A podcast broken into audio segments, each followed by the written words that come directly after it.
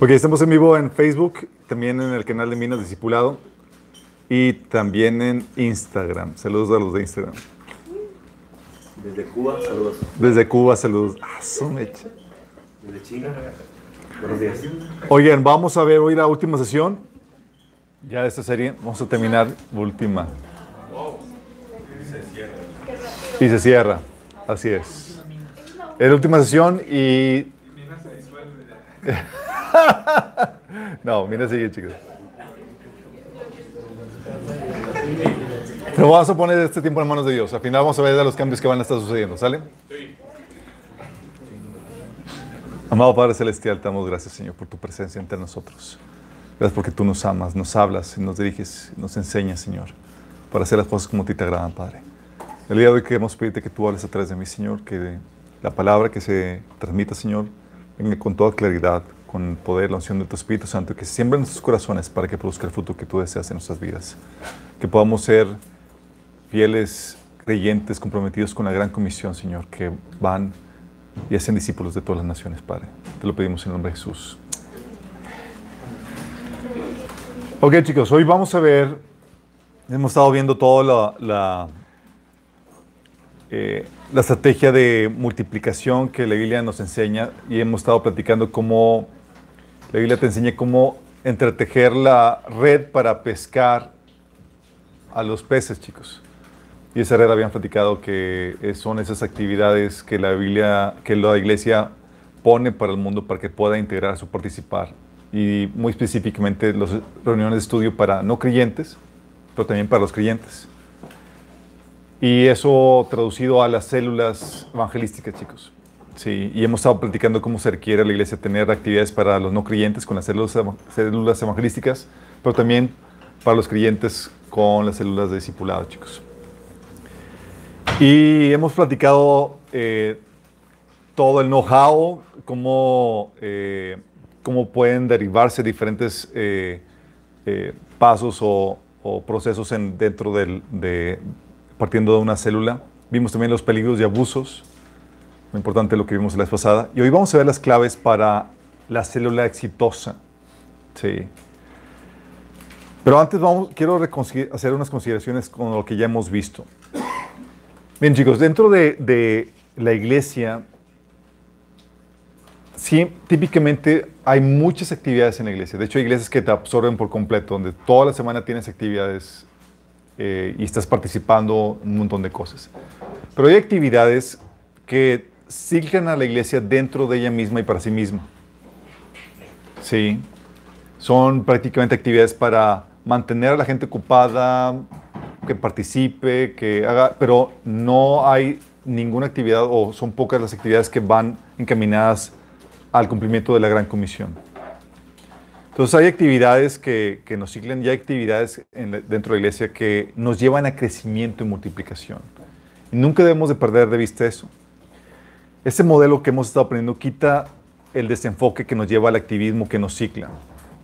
Ese activismo que nos mantiene ocupados solo para mantenernos ocupados y nos pone la mirada en lo que es verdaderamente importante, que es la gran comisión. Alcanzar a nuevas personas, disipularlas y enviarlas, chicos. Obviamente, con lo que hemos estado viendo, a los que ya hicieron el análisis, ya se dieron cuenta de lo que implica.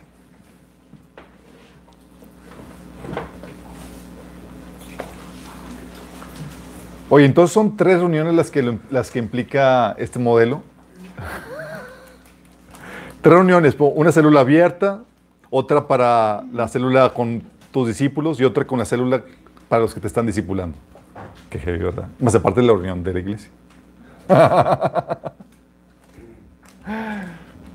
eh, Sí, son tres reuniones. Si quieres aplicar el modelo tal cual, sí serían tres reuniones con las cuales tendrías que comprometerte más aparte de la reunión de la iglesia. Pero, sin embargo, puede ser que tu célula abierta se convierta en una célula cerrada, enfocada a cristianos y para discipularlos y enviarlos. Entonces, hay modificaciones en ese sentido.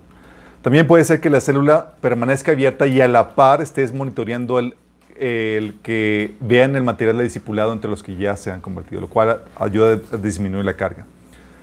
Aunque las reuniones con el grupo de cerrado, chicos, son muy buenas para poder distribuir la carga ministerial, no solamente para discipular, sino poder hacer trabajo en equipo con ellos para poder hacer cosas, no solamente que tú estás haciendo todo dentro de la célula, sino que puedas distribuir funciones, eh, hacer eh, planificación con ellos para llevar la célula al siguiente nivel.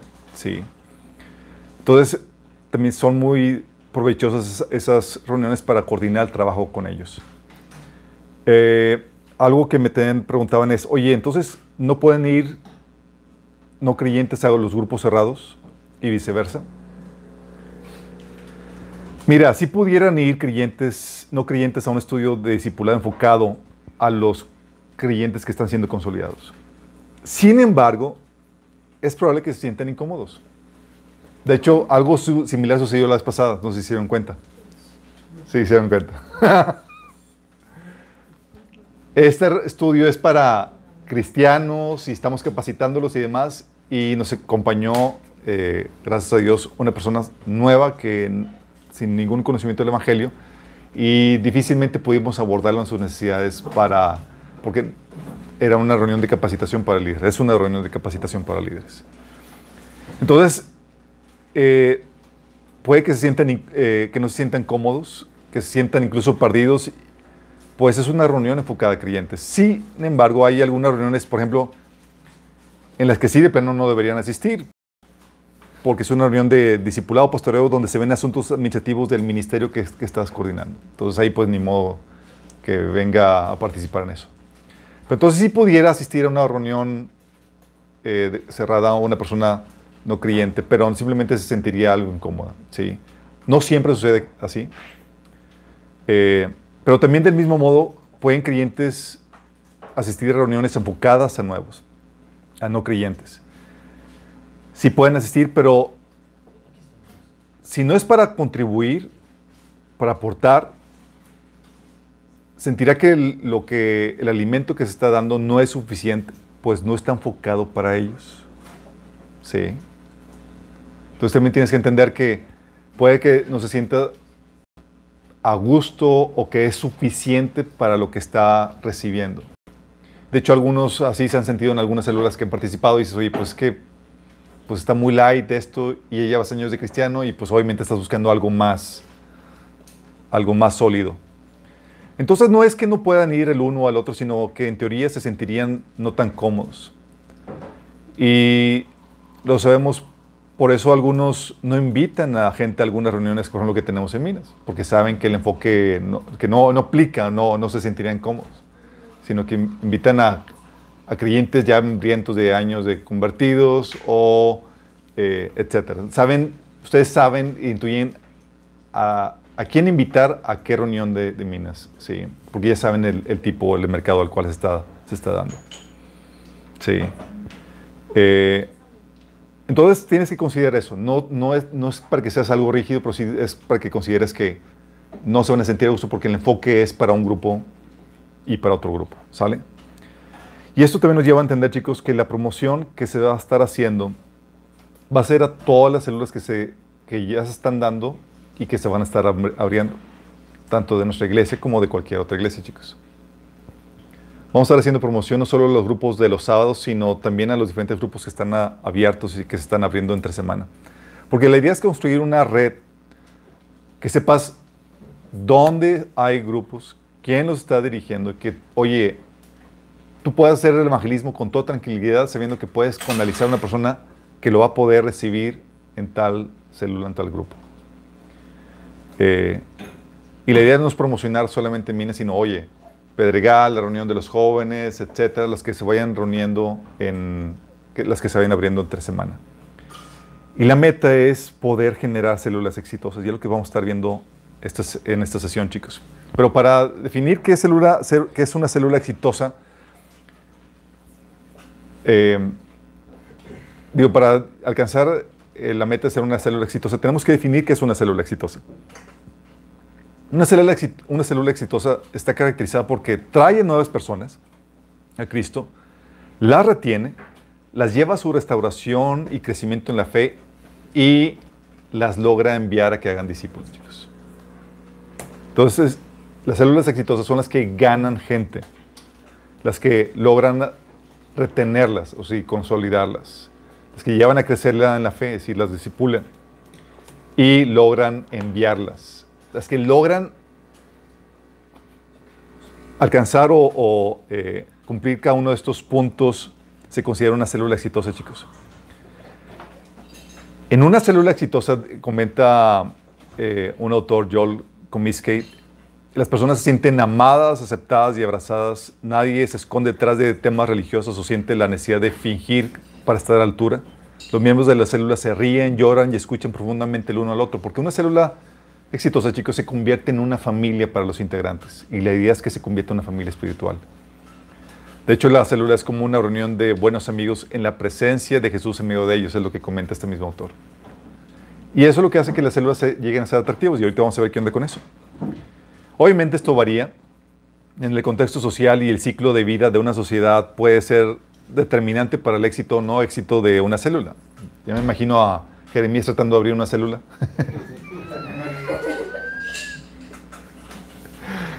Él y su escriba así, fracaso total.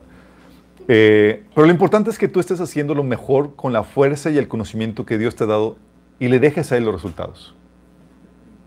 No es un asunto que sale la primera, sino que tienes que seguramente regresar material e ir afinando los detalles, como cualquier otra práctica. ¿sí? Se tiene que ir refinando eh, la teoría por medio de la práctica. Y vamos a ver los principios, chicos, para la célula exitosa. Esto que vamos a ver, chicos, está basado en un libro que se llama Células Exitosas, ocho hallazgos sorprendentes sobre grupos celulares que florecen, escrito por Joel Comiskey. Y esto me fascina lo que hizo este, este autor, juntamente con otro autor que no me acuerdo su nombre, y se los debo. Pero lo que hicieron fue, hizo un estudio estadístico de qué características tienen las células exitosas, es decir, las que tienen las características que, que platicamos la, eh, anteriormente. Y lo que me gusta es que no lo dejó solamente a un asunto de, ah, pues esto es lo que creo que debe ser, no, es validó con los datos. Algo que me gustaría hacer para muchas cosas, por ejemplo, cuando dicen, oye, que si das esto vas a prosperar, me gustaría hacer ese análisis estadístico para cuántos realmente y, ver qué onda con ese tipo de, de promesas, ¿no? Como que la mente científica quiere ahí tomar control de eso. Y es genial cuando hay alguien que lo ha hecho ya. Todo lo que vamos a ver aquí va a ser un estudio que este hizo, este, estos autores hicieron con más de 4.000 líderes de célula de diferentes nacionalidades.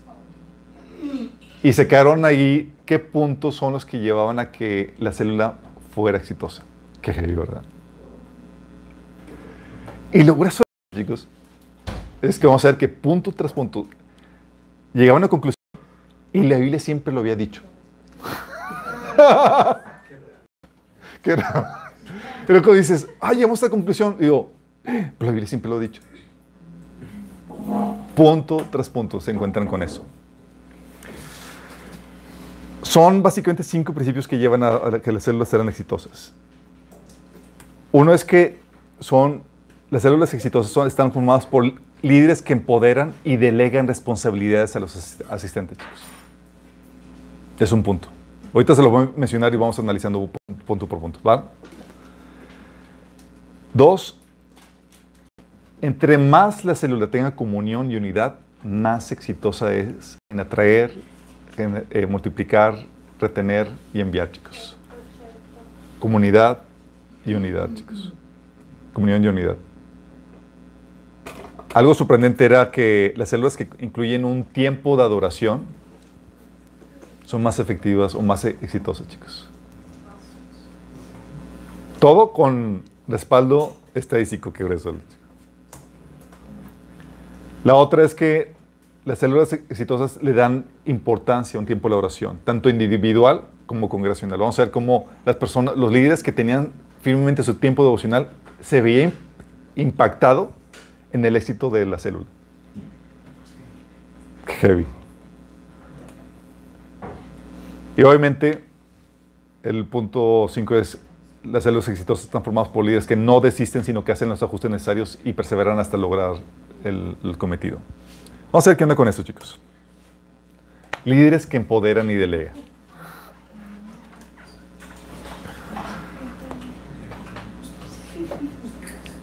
Los resultados de, de, de esto, chicos, es que hicieron el análisis y se encontraron que los líderes que empoderan y delegan actividad, eh, responsabilidades entre los miembros, hacen que, logran que la gente se apropie de la célula, la vean como suya, ya no como una célula de total, porque ya forman parte de sentirse de pertenencia, exactamente, la ven como suya. Encontraron que producen más líderes, se multiplican más rápido, chicos. Descubren, medio de esto obviamente es algo complejo porque delegar y especialmente al, a como lo hacía Pablo, ya saben que Pablo iba, predicaba el Evangelio, llevaba unos meses, semanas de convertidos y nombraba ancianos de entre los convertidos y dices, en la torre, soy anciano. Ahorita para nombrarte anciano pastor tienes que ir al seminario, cursar cuatro años, recibir la acreditación pastoral, la bendición, la cobertura y toda la... Así, y pagar la franquicia. Claro. Eso. Los interesados con Suri, por favor, ahí. Y lo que encontraron, chicos, es que no importa eh, si las personas son casadas, solteras, jóvenes, viejos, supereducados o analfabetos, si son mujeres o hombres, ricos o pobres, introvertidos o extrovertidos, ni siquiera importaba los dones espirituales para hacer la diferencia en el éxito de la, célula. Lo que se necesita es básicamente una fuerza interna con la cual van se va desarrollando conforme van madurando a la imagen de Cristo. Es decir, los líderes no se sesgaban por estas características, sino saben que cualquiera podía dar fruto basado en la madurez que van generando en Cristo, chicos. ¿Sí? Y veían no a, su- a los miembros como miembros de células, sino como aprendices listos para convertirse en un futuro en líderes de célula. No lo veían como gente que iba a estar con ellos siempre, sino era, los veían como personas que estaban siendo eh, entrenados. Y esto también generaba mayor retención de los asistentes, chicos, curiosamente. No solamente generaban más retención entre los asistentes, sino también atraía a más gente al grupo, generaba más conversiones. Este, tan solo esta característica.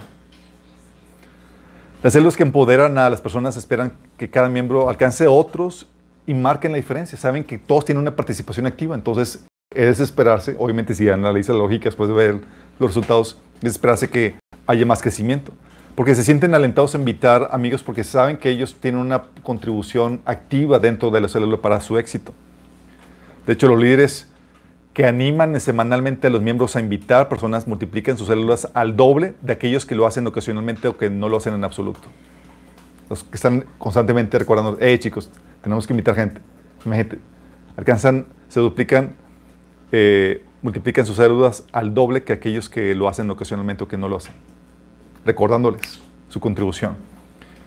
También, obviamente, se sienten eh, más animados a invitar a la gente de su célula que a la célula de fulanito total cuando se sienten parte de. ¿sí? Y cuando los miembros se sienten empoderados, sienten, también se sienten responsables de atender a los invitados y de, de darle seguimiento, chicos. Si no es como que van y se los dejan al pastor, sino es, o al líder, sino como saben que son parte de empa- eh, ingredientes o eh, colaboradores dentro de la célula, saben que tienen una responsabilidad y que tienen que hacerse partícipe de, de ella cuando inviten a gente. Sí. De hecho, eh, curiosamente, chicos, entre un 70 y un 90% de las personas que llegan a convertirse, eh, según estadísticas, sí es generalmente producto de la evangelización relacional, chicos. Amigos, parientes, familiares. Es muy poco el porcentaje de personas que se convierten solamente porque, ah, escuchó la predicación del pastor. Ah, una campaña evangelística. Es por relaciones, chicos. Entre un 70 y un 90%. Nada más imagínate lo crucial. Y de hecho lo hemos visto. La mayoría de aquí vinieron a Cristo por las relaciones de personas que los invitaron, les compartieron. Pocas personas se han convertido aquí por una campaña evangelística o una obra de teatro o, a cualquier otra actividad de, de esa índole. Sí, una campaña. Eh, y la Biblia corrobora eso. Tú ves a Andrés invitando a Simón a conocer a Cristo, Felipe con Natanael, Lidia trayendo a, los apóstoles a su casa para que todos conocieran del Señor, el carcelero eh, de Filipos invitando a Pablo a, que, a su casa para que todos escucharan el Evangelio, o Cornelio y su familia, ¿se acuerdan que trajo toda su familia y amistades a que escucharan el Evangelio? O Mateo con sus amigos, y todos, oye, vamos a tener una, una presentación de Jesús aquí, vamos a invitar a Jesús en persona. Qué padre. Sí, con todos sus compañeros cobradores de impuestos. Y lo grueso del asunto, chicos, es que tú puedes ser parte de esa red en con tus relaciones, con tu contribución para que la gente conozca a Cristo.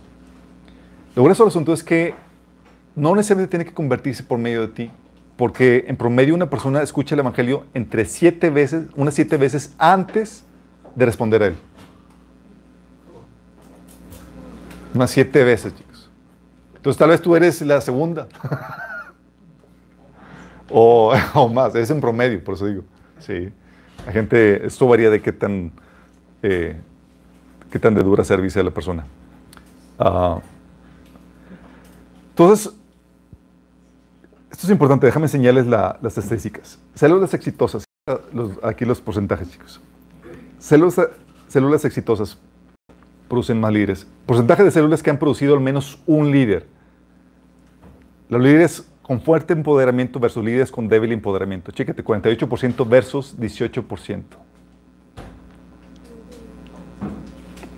Líderes que empoderan, delegan, involucran a la gente para que participe dentro de la célula, eh, generan líderes con mayor, eh, un 48% generan, producen por lo menos eh, un líder nuevo, ¿sí? versus solamente el 18% que produce un líder nuevo de los que no empoderan.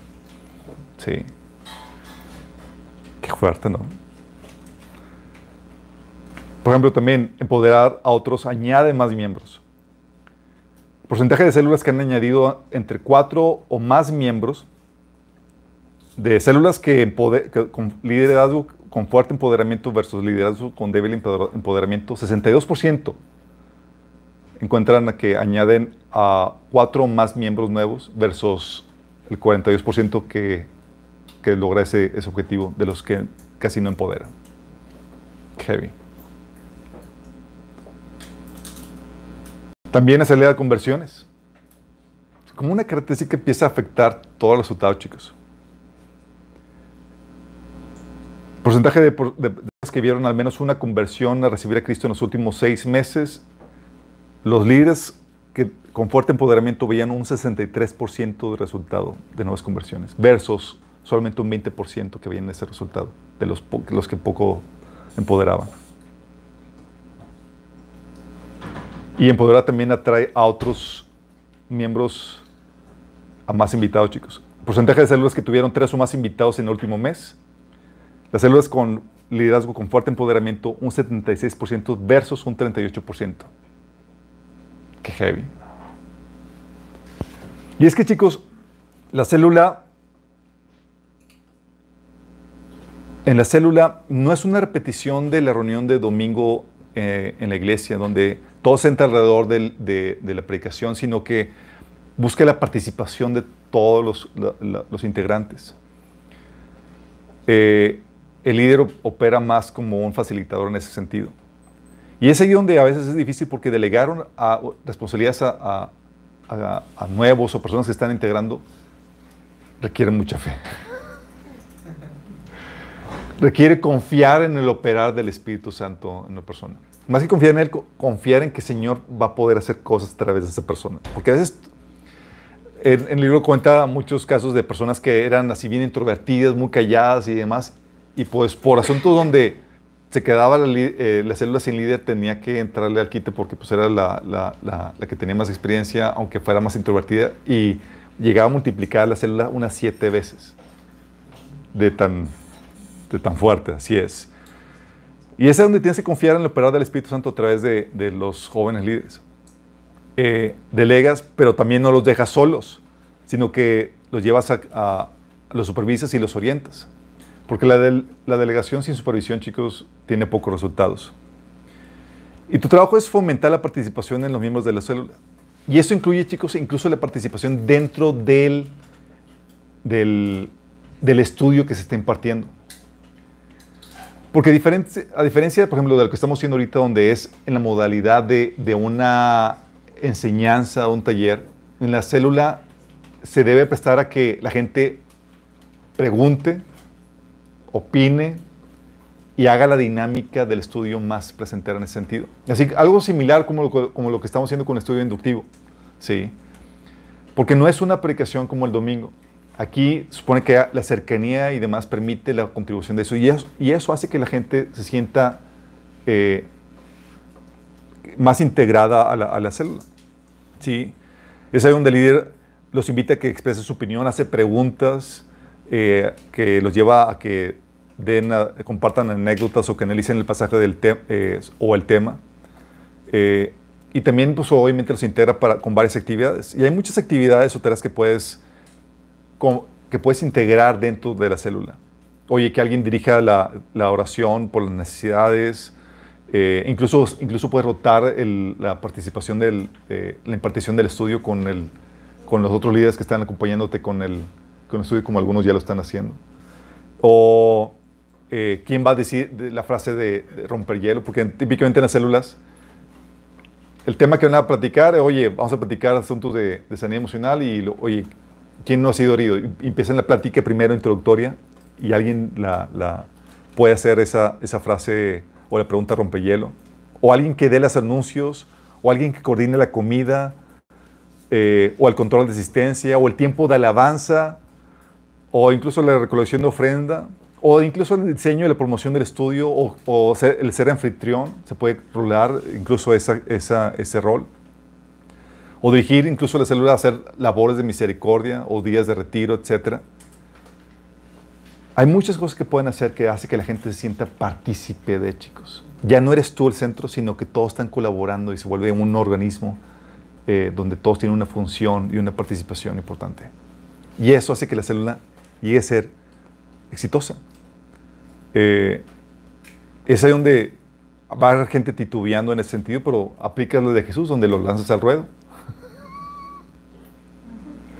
Chicos, van a ir aplicando, van a ir a predicar dos en dos. ¿Y cómo se hacen? Van a liberar demonios. De,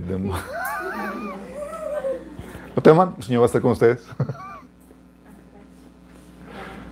Ah, caray. Y algo que tienes que saber, chicos, es que no tienen que saber todo. Sí, cuando una, algo que contaron es que eh, muchas personas esperan estar sumamente capacitadas para lanzarse al ruedo. Pero algo que les va a funcionar es que saber que no tienes que saber todo, sino que puedes con, con toda confianza contestar, no tengo la respuesta a esa pregunta, pero te la investigo y regreso contigo con la respuesta la próxima semana. Y es completamente válido. Sí. Yo así lo hacía en muchos episodios. Oye, no me sé eso. Sí. De hecho, a veces cuando algunos me preguntan algo, yo no sé. Y les digo, investiga. Porque. ¿Qué me dices? Y eso implica la. Obviamente tienes. Eh, tienes que invitarlos a arriesgar, a que se sienten confiados con eso. De hecho, algo que, que, vimos eh, que ayuda a, complementar esto es el taller de productividad donde hablamos de la delegación. Es una actividad importante para poder eh, ser más productivos. Hay una anécdota que, que compartía ahí el autor donde decía que un anciano llamó a un, a un, un ejecutivo joven le dice, hijo, siéntate, tengo dos palabras de consejo para ti. Dos palabras. ¿Cuáles son? Preguntó el joven. Decisiones correctas, dijo el jefe. El joven pensó un momento y dijo, Señor, eso, es muy útil, pero ¿cómo se pueden tomarse decisiones correctas? El anciano respondió, una palabra, experiencia. Gracias, Señor, dijo el joven, estoy seguro de que será útil, pero ¿cómo se gana experiencia? El anciano sonrió y dijo, dos palabras, decisiones equivocadas. Y es, chicos, no va a ser perfecto tu trayectoria a la perfección, a la madurez, a ser experto en esto. va a haber metidotas de pata, pero vas a ir ajustando. Vas a ir aprendiendo las metidas de patas de otros. Sí, pero vas a ir ajustando. Vale. Pedro se hundió, negó a Jesús, eh, le cajeteó a la iglesia de Antioquía y demás. Y gracias a Dios por su ministerio. Sí. Y luego ese asunto, chicos. Ay. Dice aquí que las células que han producido por al menos a un nuevo líder, las células, los líderes con fuerte empoderamiento ven a todos como un líder potencial, sin distinguir entre hoy más talentoso o menos talentoso. Todos tienen el potencial de ser un líder potencial. Y los que tienen, los que veían a, sus miembros como todos como líderes potenciales, la multiplicación de células aumentaba un 48%. Un 48% veía esa multiplicación, sí, versus un 18%. Y lo grueso del asunto, chicos, es que la Biblia siempre lo ha dicho. Tú ves a Jesús que decía en Juan 14, 12, ciertamente le aseguro que el que cree en mí, las obras que yo hago también las hará y aún las hará mayores, porque yo vuelvo al Padre. Hablando de que, buscando que no dependieran de Él, sino que, hey, que aprender a confiar en la obra que Dios podía hacer a través de ellos. Señor, es que si tú te vas, ¿quién va a hacer esto? Eh, las mismas obras que yo hago, tú también las vas a hacer. Imagínate lo friteado que estaban todos los discípulos. Tú ves en, en Lucas, digo, Mateo 10, del 1, versículo 1 y 5, dice, reunió a, a sus doce discípulos y les dio autoridad para expulsar a los espíritus malignos y sanar toda enfermedad y toda dolencia. Jesús envió a estos doce con las siguientes instrucciones. Empieza a dar las instrucciones. Pero el hecho de que le dé autoridad, chicos, hoy en día difícilmente harían esto, lo que Jesús estaba haciendo. No tenían ni tres años con Jesús y Jesús ya lo estaba mandando, le estaba dando autoridad y le estaban mandando hacer esto. Pero te habla del empoderamiento. Sí. En Lucas 10.1 Jesús escogió a 72 personas y los envió también a hacer lo mismo. Y tú ves el ejemplo de, los apóstoles en Hechos 14.23 donde llevaban, compartían el Evangelio y a los relativamente recientes o nuevos convertidos, entre ellos nombraban ancianos. ¿Qué le pasaba a Pablo y a Bernabé? Dice en, Hechos 14, 23, en cada iglesia nombraron ancianos y en, en cada, y con oración y ayuno los encomendaron al Señor con quien habían creído. Era, te nombro anciano y te voy capacitando ahí en el camino. Te voy a escribir unas cuantas cartitas y te visito ahí de vez en cuando. Encárgate de la grey, órale. y es que chicos, más que la teoría, la práctica es la que desarrolla el liderazgo, chicos. Sí, si requiere la teoría, sí, pero si no se lleva a la práctica. De hecho, cuando estás en la práctica, busca la teoría. Te vas obligado, mucho más incentivado que solamente estás, que estuvieras con la, pura teoría. Porque estás en el asunto de, ¿qué hago? Tengo que sacar este asunto. Y te vienes a leer libros y demás porque tienes que resolver esa problemática. y la Biblia te habla acerca de eso. Sí, por eso también, hablando de esa participación, de ese engrane como, como un organismo, en 1 Corintios 14, 23, Pablo decía, por tanto, hermanos, cuando ustedes se reúnen, tal vez cada uno tenga un salmo o una enseñanza o una revelación o un mensaje en lengua extraña o una interpretación, pero todo debe hacerse para edificación, hablando de la contribución de los integrantes para poder edificarse mutuamente. ¿Sí? Romanos 12, de 6 al 8, Pablo decía, Dios en su gracia nos ha dado dones diferentes para hacer bien determinadas cosas. Por lo tanto, si Dios te dio la capacidad de profetizar, habla con fe, eh, con la fe que Dios te ha concedido. Si tu don es servir a otros, sírvelos bien. Si eres maestro, enseña bien. Si consiste en animar a otros, anímalos. Si tu don es dar, hazlo con generosidad. Si Dios te ha dado la capacidad de liderar, toma responsabilidad en serio. Y si tienes el don de mostrar bondad a otros, hazlo con gusto. O sea, todo el tiempo el Señor hablando de lanzar a la gente al ruedo, a que pongan sus dones a practicar, que se integren y a que participen. Y eso es un ingrediente clave en la célula. Qué ¿verdad? Segundo punto, entre más comunión y unidad, más exitosa la célula. El resultado, chicos, que de los estudios es que la comunión fomenta la salud y la vitalidad de la célula, chicos. Las células afectuosas retienen más a sus miembros. Oye, ¿qué hago que para gente que se quede? Ah, pues tienes que fomentar la unidad eh, y la comunión entre las células que conviven más. La comunión y la unidad, de hecho, atraen a nuevas personas de Cristo. Y, curiosamente, las células afectuosas también multiplican líderes, chicos. Sí, qué eso. La comunión, de hecho, en ese punto de, multiplicar líderes, la comunión fortalece la formación de nuevos líderes porque los nuevos líderes potenciales necesitan una atmósfera afectuosa, cariñosa, para intentar fracasar y volverlo a intentar, chicos.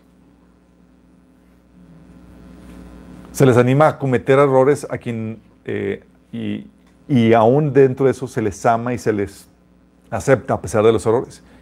Y cada persona se les, incentiva que a pesar de los errores tienen una contribución importante. Sí. Fíjate las estadísticas. Las células afectuosas versus células poco afectuosas. Células afectuosas mantienen sus miembros un porcentaje de células que añadieron cuatro más miembros. Las células afectuosas, un 62% lograron añadir cuatro o más miembros versus 37% de, células no tan cariñosas. Heavy. Estamos hablando casi doble. Fíjate la diferencia. Células que han producido al menos un nuevo líder. Células afectuosas, cariñosas. afectuosas, con comunión, con... ¿Saben lo que me refiero? Sí, sí como voy a abrir una célula, como lo, poner ositos cariñositos. No.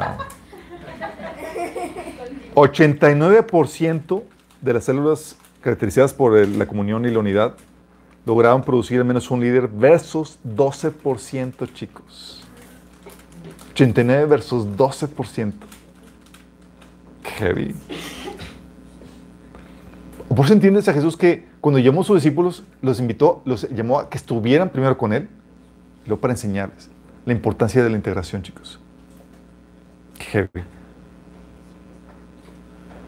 Ah, y ahorita vamos a ver. Y luego, luego, eso asunto, chicos, es que encontraron que la comida era un factor importante para lograr esto.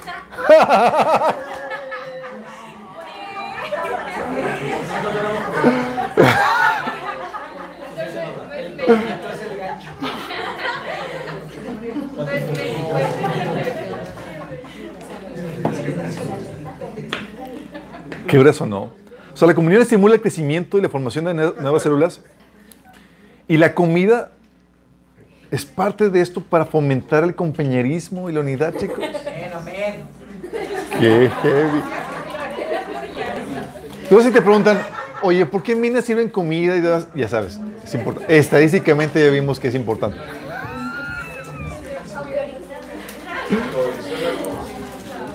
De hecho, vamos a ver ahorita los pasajes, pero en la iglesia primitiva comían juntos en sus reuniones, chicos. La comida y el compañerismo fortalece la comunión. De hecho, forja relaciones profundas. Se forjaban relaciones profundas alrededor de la comida. Sí. Por eso Jesús decía, estoy a la puerta y llamo. ¿Qué? Si alguien oye mi voz y me abre, entraré con él. ¿Y qué? Estoy con él. Y era una, una invitación a una comunión, chicos. Sí, tacos, claro. De aquí la importancia de los tacos para el cristiano, chicos. De hecho, tú vas a encontrarte en la Biblia que Jesús enseñaba en medio de comida. Era con amigos que los invitaban a comer. De hecho, a él le decían que era un amigo de pecadores y un comelón. ¿Se acuerdan? Qué grueso. eh, de hecho, hacer como... De hecho, la, comida ayuda al cuidado relacional y permite la, la relación espontánea, chicos. Y, la, y aumenta el enlace entre las personas. Sí. Um, qué grueso. Y aquí habla de la estadística de qué tan amplia era la comida. Entre comida más completa, el impacto de la, en la comunión y en la unidad era mayor versus a una comida ligera, versus a bocadillos, o pocos bocadillos, o cero comida.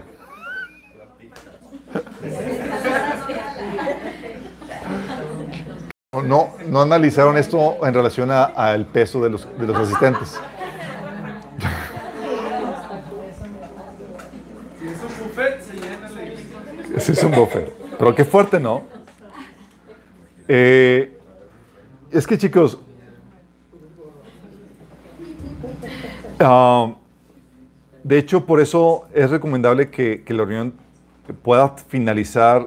eh, eh, de hecho recomienda que eh, se le dé una hora y media a la, a- a la comunión para dar tiempo al refrigerio y a la, intera- a la interacción espontánea, que es un factor muy importante. De hecho por eso aquí en Minas, la del asunto de la comida dices, "Uy, ¿por qué tanto gorro con la comida al final de la reunión?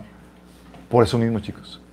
Cuando llegamos a quitarlo, porque hubo una temporada donde no, no tuvimos, eh, se sentía el impacto negativo.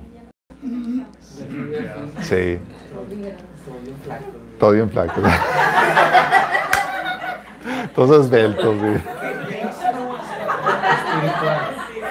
No, no, no. Simplemente no, no se daba ese compañerismo esencial, chicos. La integración no se daba, sí, como debía de darse. Eh, y también ¿no? es ahí donde en, ese compañerismo, en, esa, en ese momento de- de compartir los alimentos y demás, cuando puede la gente compartir sus experiencias con Dios, sus luchas, sus avances. De hecho, en medio de la célula, cuando se abre la gente a compartir sus luchas y demás, es eh, algo que fomenta la, in- la intimidad y, la relación en la célula, chicos. Sí, porque se abre la gente. De hecho, una de las problemáticas que decía la gente era que, oye, por, eso hay gente que prefiere células cerradas porque dicen, pues ya nos conocemos y podemos abrirnos con toda libertad. Pero resultó que eh, las células abiertas que invitaban a nueva gente eran, a ver si lo tengo aquí la estadística. Sí, las células abiertas experimentan más intimidad que las células cerradas, chicos. ¿Saben por qué? Porque las células abiertas, al momento de integrar a nueva gente con sus luchas y problemáticas, hacía que la gente se abriera a expresar a sus luchas y problemáticas para poder animar y incentivar a la nueva gente con esas cosas. Es una ambulante, o sea, nada más uno empieza Y todos se empiezan a eh, motiva a los demás a abrirse. Qué grueso, ¿no? Entonces las células abiertas fomentan a eso. Tu temor de que, oye, es que yo quiero mi grupito y poderme abrir. Bueno, resulta que si se integra más gente nueva, que apenas está comenzando el Señor, ayuda a que la gente pueda abrirse con mayor facilidad. Porque viene obviamente con sus luchas y problemáticas que están tratando de vencer. Sí. Eh, Entonces, porcentaje de células donde las personas comparten sus luchas personales. Fíjate, las células que, donde comparten sus luchas personales logran atraer a más personas que las células cerradas, chicos. Qué fuerte.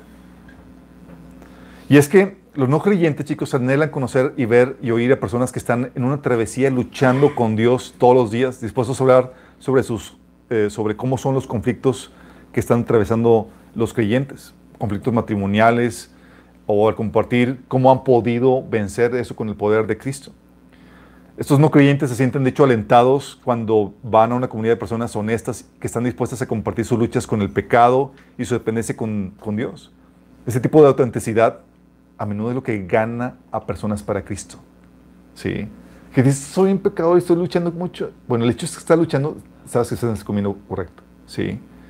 Pero esa lucha incentiva a otros porque tu lucha, como dice eh, Pablo, que, las, que tus tentaciones no son únicas para ti, sino que son comunes de todo el género. Entonces tú luchas, seguramente muchas otras personas la están teniendo. Y la lucha que tú estás teniendo va a ayudar a incentivar a otras personas a, que, a no tirar la toalla y a seguir persistiendo. ¿Vamos? Heavy. Y luego ese asunto, chicos, es que todo esto siempre ha estado en la Biblia. Si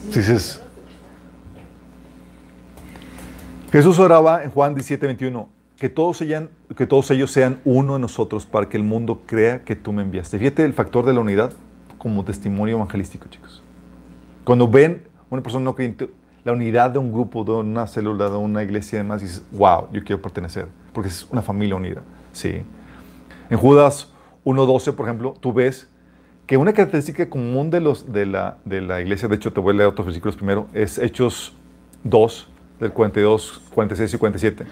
La iglesia se caracterizaba porque se juntaban las casas y dice, se mantenían firmes en la enseñanza de los apóstoles, en la comunión, en, en comunión, en el, en el partimiento de pan y en la oración. Fíjate lo que dice. La enseñanza, comunión, partimiento de pan. Y la oración. Entonces, ¿qué hacían ellos en casa? Había enseñanza, había tiempo de compañerismo, había tiempo para compartir la comida y oraban juntos. También lo dice el versículo 46 y 47. Dice, de casa en casa partían el pan, compartían la comida con alegría y generosidad, alabando a Dios. Eran reuniones de, de celebración, chicos, ¿sí? De convivencia juntos alabando al Señor. Por eso era tan característico que cuando se juntaban, chicos, pues siempre compartiendo el pan, a veces había abusos por eso. Y Pablo en, en, 1, Corintios 11, 18 al 21, Pablo acusaba a la iglesia de Corintios porque las reuniones de compañerismo se desvirtuaban. Porque en vez de ser unidad, estaba habiendo división por no saber cómo manejar ese tiempo de compartir el pan. Dice, primero oigo que hay divisiones entre ustedes cuando se reúnen como iglesia y hasta cierto punto lo creo. Dice, versículo 20. Cuando ustedes se reúnen, la verdad es que no les interesa la cena del Señor, pues algunos se apresuran a comer su propia comida y no le comparten con los demás. Como resultado, algunos se quedan con hambre mientras que otros se emborrachan. Imagínate, chicos. O sea, imagínate. Era, porque la cena del Señor, chicos, era una comida bien, no era el panecito como ahorita lo tenemos. Ahorita lo, tenemos para, así para, para que no nos caiga un rayo del cielo. sino para que, para darle una solemnidad a ese, a ese momento. Pero era, era una cena bien formal donde la gente a veces podía llegar a quedar con hambre y cada quien traía su contribución o su comida para cenar juntos como familia espiritual. ¿Sí? Tal así que Judas, cuando hablaba defendiendo la, eh, que decía que tenemos que pelear por la fe que, tenemos en Cristo, porque hay algunos individuos que se han infiltrado, Dice en el versículo 12 que cuando estos individuos participan con ustedes en sus comidas de compañerismo, las cuales conmemoran el amor del Señor, será algo característico de la iglesia, chicos. La iglesia primitiva lo tenía. Dices, oye, ¿por qué la iglesia primitiva fue tan exitosa en alcanzar a todo el imperio romano y todo el mundo conocido? No por la comida, no, sino porque sabían ser una comunidad unida, compenetrada eh, una comunidad con, eh, y, la, y, la, comida era elemento importante en eso. Sí. Qué fuerte, ¿no? Y dependiendo del, del, qué tipo de comida, tipo de efectividad, chicos. No, vi, no parece la estadística, pero también se nota con donde están los tacos, aquí parece con más arriba, chicos.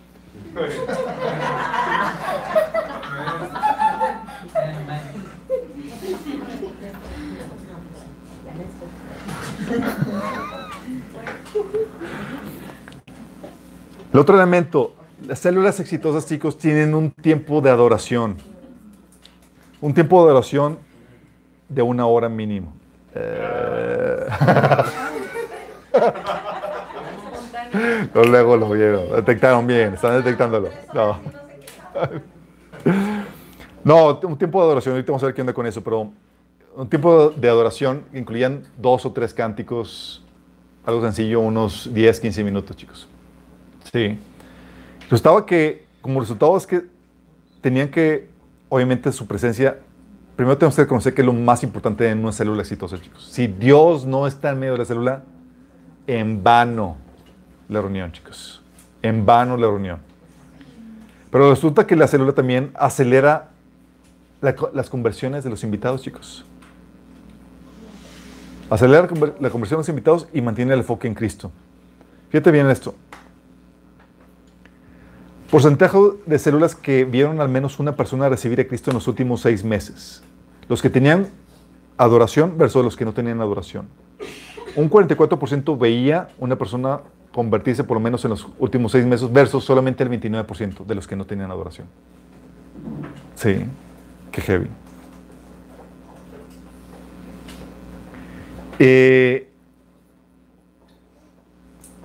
afortunadamente, un, eh, un 77% de las eh, células encuestadas incluían alabanza y adoración dentro de, de, su dinámica de célula. Las células que adoraron crecieron más rápido de las que no, de las que no lo hicieron, chicos. Y la, la alabanza y la adoración lo que hace es que tiene, afecta positivamente a los invitados. A veces tenemos que, oye, vamos a cantar Señor y a lo mejor los invitados van a sentir incómodos. Digo más porque el hermanito a veces no canta bien. O se desafina la guitarra.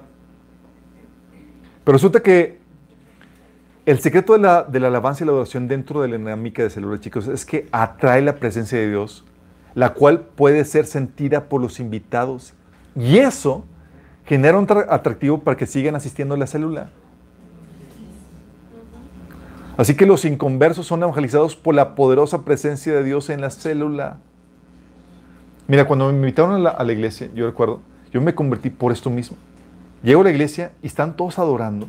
Se me hizo sí, medio fanáticos ahí, todos levantando la mano y más, pero la presencia de Dios estaba tan fuerte que yo empecé a llorar así de la nada.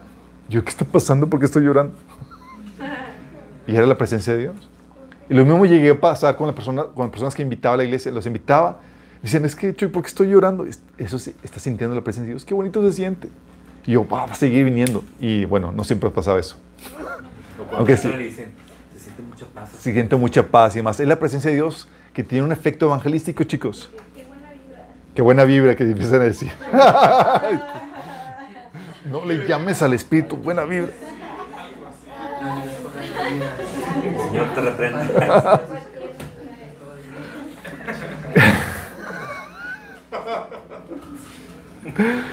Eh, y lo interesante del caso, chicos, es que no tienes que saber tocar guitarra para tener un tiempo de adoración. Basta con que sepas acordeón o... eh, No tiene que ser guitarra. Del humo no se requiere tampoco. De hecho, hay una estadística de que el humo- El humo.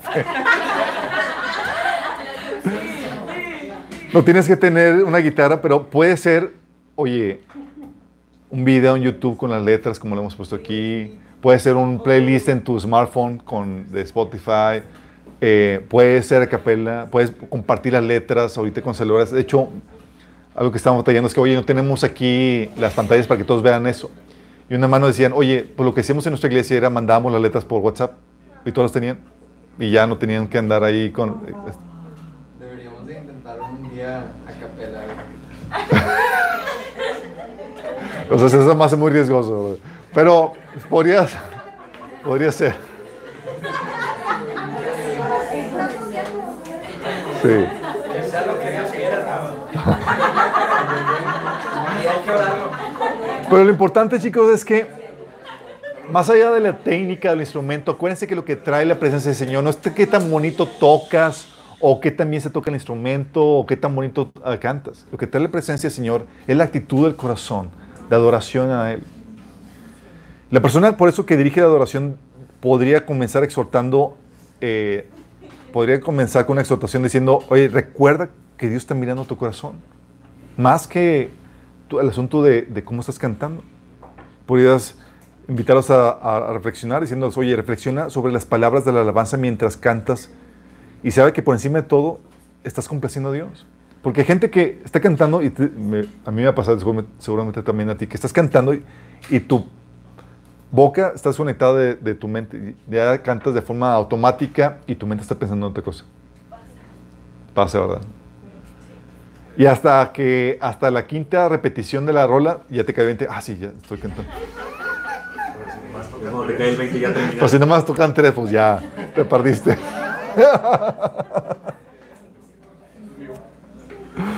Sí. Y una simple exhortación como esta, chicos, hace la diferencia en la atmósfera. Y lo grueso asunto es que la Biblia siempre ha hablado acerca de eso.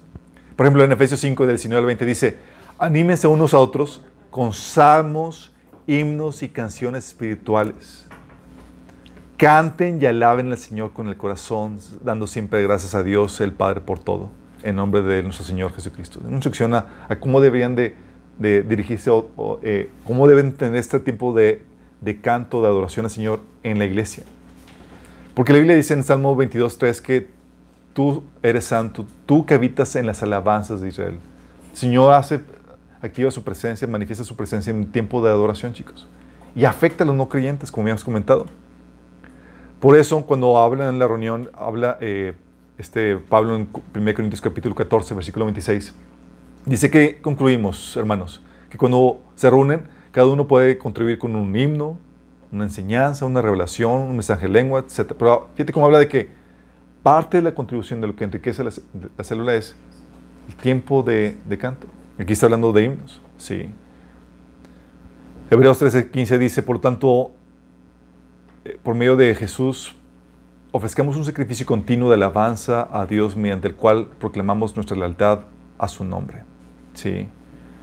Y esto es tan crucial, chicos, porque si logramos hacer que descienda la presencia por medio de nuestra expresión de devoción y amor a Él, por medio de el desearlo a Él, la presencia de Dios trae muchos beneficios. Dice Salmo 16, 11, con tu presencia me llenas de alegría. Estando a tu lado siempre seré dichoso. Dice otro Salmo, Salmo 63, dice que tu presencia me, me satisface mejor que un, que un banquete. ¿Por qué, chicos? Porque la presencia es lo que necesitamos para sentirnos plenos, llenos. Y tú puedes hacer que le chispotee la presencia del Señor a un inconverso cuando tú lo invitas a la reunión, chicos. Y se queda fascinado con ese atractivo. Más que tu predicación, más que, ¿sabes qué? Sentí algo, como algunos dicen, la buena vibra y demás, y tú sabes que se refiere al Señor. ¿Sale? Que sean pacientes con las personas que apenas van entrando. Toda la, la adoración, chicos, el impacto de la adoración en la célula. No tienes que ser experto, pero eso ayuda a traer la presencia. También el otro impacto que tenía, chicos, que otro elemento que tienen las células exitosas es la, oración. Los resultados que, los que las células que oraban, no solamente en el grupo, sino que los líderes oraban, dedicaban tiempo a orar, tener su tiempo con, con Dios y orar por la gente. Resultaba que- estadísticamente que aceleraba las salvaciones de la gente que, que se integraba. También atrae y retiene a gente. Y logra esos asuntos que también desata la manifestación de Dios. Porque las células que oran ven más el operar de Dios que las que no oran, chicos. Fíjate las estadísticas. Porcentaje de células que vieron al menos una persona recibir a Cristo en los últimos seis meses. Las células con líderes fuertes en oración versus las células con líderes débiles en oración. Las células con, fuertes en- con líderes fuertes en oración veían por lo menos una persona recibir a Cristo en un 54% versus la contraparte en un 30%. O sea, tú estás viendo aquí estadísticamente el efecto de la oración en el líder, chicos. O sea, pues a veces tú oras y dices, pues, ¿qué puede afectar si, si dejo de orar y pues no me enfoco, no tuve tiempo y le damos, no le damos importancia? Pero aquí este estudio te saca a decir que sí hay un efecto.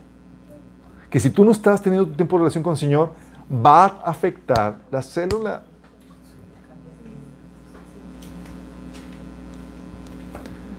Los dados también encontraron que el 72% de chicos dedican menos de 30 minutos a orar por la célula. Sí. Promedio. Entre 0 a 5 minutos, un de 6% de los líderes, por, es oración por semanas, chicos. Sí. Promedio pasó la siguiente cantidad de tiempo por semana en oración, pidiéndole a Dios que obre en su reunión celular y en la vida de los miembros. Entre un 0 y 5 minutos, un, se- eh, un 16% oraba eso. Un 28% oraba entre 6 y 15 minutos a la semana. Otro 28% oraba entre 16 y 30 minutos. Y un 18% entre 31 y 60 minutos. Un 30% oraba más de una hora. Y luego esos asuntos que se ven los resultados, chicos. Sí. La oración en la reunión y la oración individual, chicos, son parte importante de la célula para que sea efectiva y exitosa. Eh,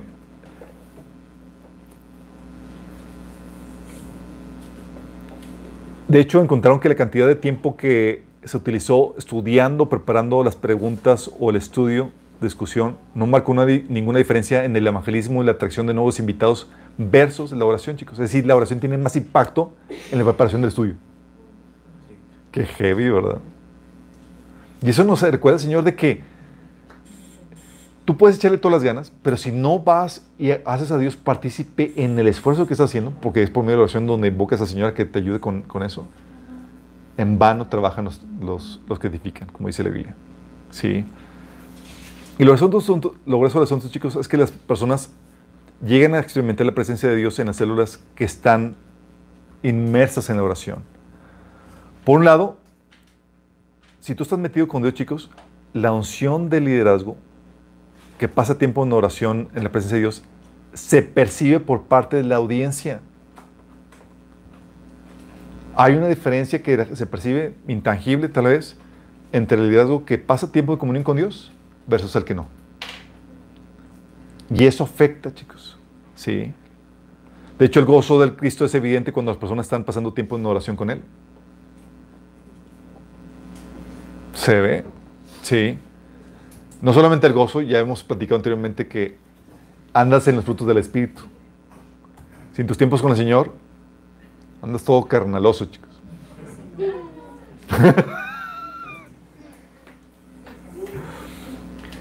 Toda la unción del liderazgo que pasa tiempo en la presencia de Dios se percibe por parte de la audiencia. Qué fuerte.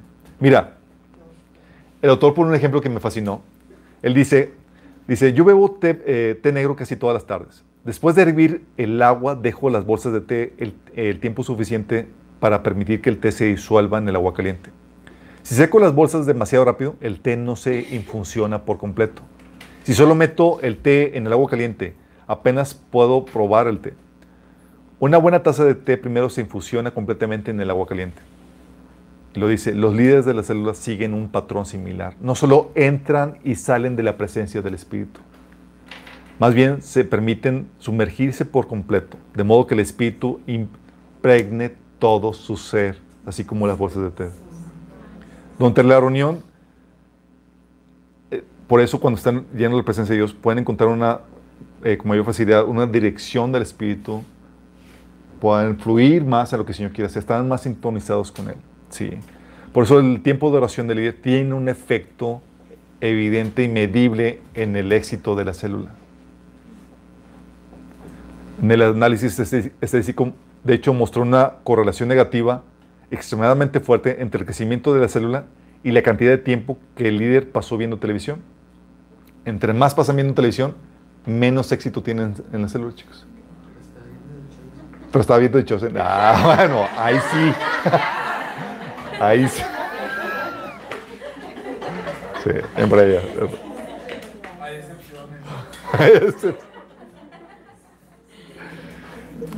Y en las células, chicos, hay formas para poder eh, contribuir a la oración. De hecho, algo que, que, estaba leyendo que hacían era que, por ejemplo, para orar por, los, por las nuevas conversiones ponían el centro eh, sillas vacías y oraban, eh, todos se reunían en la célula para orar por, los, por aquellos quienes iban a llenar esa, esa, esa silla. También estaba el muro de oración, también otros practicaban la caminata de oración eh, regular, eh, una caminata regular eh, en el vecindario para orar por las personas que viven cerca para su conversión. También habíamos platicado la, la, la, estrategia de orar, de oración de tres, que habíamos platicado anteriormente, donde tres ponían tres candidatos y oraban. eso ya, ya, ya lo habíamos explicado anteriormente. Pero la oración es parte importante, de hecho, por eso en un punto de la oración se invita a que quien tiene alguna necesidad, para orar por esa necesidad y permitir que el Señor se manifieste por medio de, de, de la oración. Y aquí hemos visto eso, chicos. Gente ha sido sanada, oraciones sí siguen contestadas, reuniones, eh, salvación de familiares y demás, por las que todos oramos, chicos. Y luego vemos respuesta. ¿sí? Podemos ver el poder de Dios en acción por medio de la oración.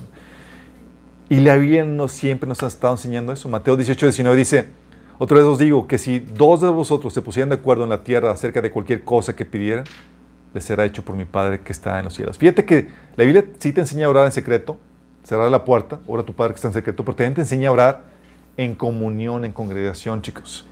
Sí, como aquí acabamos de leer. De hecho, Pablo en la, iglesia eh, da instrucciones a Timoteo de, en cuanto a cómo debe conducirse la iglesia y les dice en 1 Timoteo 2, del 1 al 8. Así que recomiendo ante todo que se hagan plegarias, oraciones, súplicas y acciones de gracia por todos, especialmente por los gobernantes y por todas las autoridades para que tengamos paz y tranquilidad y llevemos una vida piadosa y digna. Esto es bueno y agradable a Dios nuestro Salvador, pues Él quiere que todos sean salvos y lleguen a conocer la verdad. Porque hay un solo Dios y un solo mediador entre Dios y los hombres, Jesucristo hombre, quien dio su vida como rescate por todos. Este testimonio Dios lo ha dado a su debido tiempo. Y para proclamarlo me nombró heraldo y apóstol. Digo la verdad y no miento. Dios me hizo maestro de los gentiles para enseñarles la verdadera fe. Por tanto, quiero pues que, todas eh, que en todas partes los hombres oren levantando las manos al cielo con pureza de corazón, sin enojos ni contiendas. Fíjate cómo aquí la, oración la estaba, eh, eh, se está em, eh, enriqueciendo con la unidad que habían platicado anteriormente. Quiero que oren sin enojos ni contiendas y sin divisiones dentro de la, de la iglesia. De hecho, Santiago lo que decía, oye, ¿está algún enfermo? Y se invitaba a que los ancianos oraran en la iglesia por los enfermos, en Santiago 5, del 14 al 15. Y Jeremías 23, 22 habla de la importancia de que los líderes estén en el secreto. Dice, hablando de los profetas o las personas responsables de transmitir el mensaje de Dios, dice, si ellos hubieran estado en mi secreto, habrían hecho oír mis palabras a mi pueblo y lo habrían hecho volver de su mal camino y de la maldad de sus obras. Así que, si hubieran estado en su secreto, ese tiempo de intimidad con Dios. Pero si tú quieres dirigir una célula, estás pasando tiempo con Dios, estás a la deriva. ¿Sí? Y déjame decirte, tú puedes llevar la célula basado en tu talento y tu habilidad. Nosotros cometimos esa, esa- ese error aquí en mi segunda temporada. Al inicio, pues todos estaban bien eh, entusiasmados, talentosos, con todo el esfuerzo humano y demás. Y no orábamos prácticamente. Hasta que el Señor nos vino a sacudir y vino todo el pique y dijimos, ok, algo nos está faltando. Pequeño detallillo. Sí, y teníamos la oración individual, pero la oración como congregación y por, las, y por los asuntos y el trabajo que estamos haciendo como, como grupo, no lo estamos haciendo, chicos. Y si tú te abalanzas a hacer algún proyecto sin pedir la intervención de Dios, estás cayendo en orgullo, pensando que tú puedes por ti mismo. Tienes que humillarte y pedir la ayuda de Dios en cualquier faena o actividad que hagas, en teoría para el Señor. De hecho, Jesús dice en la Biblia, en- Lucas 15, dice es que se retiraba a lugares apartados para orar frecuentemente, a pesar de que la multitud lo asediaba. Qué beso. Toda la oración, ingrediente clave para que las células tengan éxito. El otro, chicos, no desistir, sino hacer los ajustes necesarios. Y es aquí donde tienes, puedes tener todos los elementos y demás, chicos, pero lo que va a llevar a que produzca resultados es la persistencia. Lo que va a lograr que logres atraer a la gente, a consolidarla, a disipularla y enviarla. Hacer que la célula tenga, tenga éxito. Porque no va a ser siempre color, todo color de rosa o miel sobre hojuelas, chicos. Va a haber oposición, va a haber situaciones donde no se presentó nadie, va a haber situaciones donde retos, dificultades de muy diversa índole que te vas a enfrentar. Y solamente tu persistencia va a hacer que puedas lograr ser exitoso en esa tarea que Dios te ha encomendado. La única garantía para crear una célula exitosa es la oración, el trabajo duro, el aprendizaje de los errores y la práctica persistente. Persistencia, determinación, seguir adelante. De eso se trata la vida celular. De hecho, hicieron la, la, la y las células exitosas eran constantes y se quedaron las prácticas que, de los componentes de la reunión celular. Decían, eran constantes en, por ejemplo, todos tenían, eh, la, mayoría tenía una pregunta que rompía el hielo para iniciar la plática inicial, ¿sí? iniciar la, la temática. Tenían el estudio bíblico, tiempo de alabanza de adoración y adoración, tiempo de, de llamar a salvación, ¿sí? el llamado a salvación y la oración por necesidades. ¿sí? Y eran persistentes con esas cosas, además de la convivencia que, que, tenían. En nuestro caso, chicos, es lo que nos hemos, es lo que nos ha permitido poder ser efectivos en lo que hemos estado haciendo. Porque hay situaciones donde a veces no llega nadie. De hecho, como les había platicado, llegaba donde mi esposa me ponía peluches para poder dar el estudio. Yo, amor, me siento incómodo, nadie vino y dice, Ahorita ayudaba el hecho de que, oye, pues tienes la cámara, pero bueno, sí estás acos- acostumbrado a ver la audiencia. Pues no te preocupes. Y traía los peluches de los niños ahí y ponía sobre la mesa. Eh, va a haber situaciones de vacas flacas o a veces situaciones donde no, la gente no, no contribuye o si problemáticas de división, lo que tú quieras, de muy diversa índole. ¿sí? Una vez una- unos hermanos me decían, oye, es que ya se había convertido en eh, en una congregación y, eh, y en- dentro del grupo había una persona que estaba metida en ocultismo. Y, era, y esa persona había traído a un montón de gente. Era, es que si le confrontamos, se va a ir ella con todos los demás. Entonces, ¿qué hacemos? Pues no podemos dejar que participe esta persona que traiga y que, que esté contaminando los servicios de ocultistas a, a, a- pues tengo que, que confrontar con los resultados previstos. Hay situaciones, hay retos, chicos, que, tienen, que, que se tienen. Sí. De hecho, les había platicado del caso de, de mi suegro con respecto a los episodios en los que llegó a no venir nadie en la iglesia. Y él me escribió, me dice, cambiamos la estrategia y estamos yendo con dos familias a darles el estudio y o prédica y vienen personas a la casa por consejería. Y dice, no desmayamos, estamos esperando el tiempo del Señor. De hecho, los domingos y están viniendo familia, eh, una familia a- a- a congregarse. O sea, el trabajo de la persistencia, chicos, para poder lograr esto. Y se requiere eso. ¿Sí? Y ahí es donde tienes que tener la convicción de que el Señor te llamó a hacer esto. Sí. Porque a veces el resultado que vas a ver va a ser nulo, muy poco, y eso no te debe llevar a, a- a- a flaquear, sino es, el Señor es lo que quiere que haga, sino le agrada, le trae una sonrisa a Dios, el gozo, Señor, es mi motivación, traerle gozo, agradar a mi Padre, si eso debe ser tu motivación, por encima de todo. Y la Biblia nos habla acerca de eso, chicos. También la persistencia. Lucas 8, 15, hablando de la semilla, chicos, dice, la semilla que cayó en buen terreno son los que oyen la palabra con corazón noble y bueno y la retienen. Y lo dice, y como perseveran, producen una buena cosecha. ¿Por qué? Porque perseveran, chicos. De hecho, Pedro, también en 2 Pedro 1, del 5 al 6, dice que a la fe le pongas virtud, a la virtud conocimiento, al conocimiento dominio propio, al dominio propio perseverancia. Porque cualquier trabajo para hacer, cualquier cosa que quieras emprender para producir fruto al Señor, para requerir eso. Tanto en los frutos del Espíritu como cualquier trabajo que realices para el Señor. Las cosas no salen de buenas a primeras y va a haber obstáculos en el camino que vas a tener que sortear y solamente vas a poder lograrlo si eres persistente. Chicos, esos son los puntos claves para las células exitosas. No están fuera de sí, no están inalcanzables, pero son detalles que tú debes de incluir en ese trabajo que está haciendo para el Señor. Y gracias a Dios, algunas personas ya la están incluyendo. De hecho, algo que, que platicaba con Adriana es que se me adelantó en, en todos los estudios. Y ahora me comparte algunas cosas y dice, estamos haciendo esto y yo. Eso lo vamos a ver apenas en el estudio. Pero es porque el Señor que nos llega, nos, infunde, nos capacita, nos inspira para hacer las cosas como, como Él quiere que lo hagamos.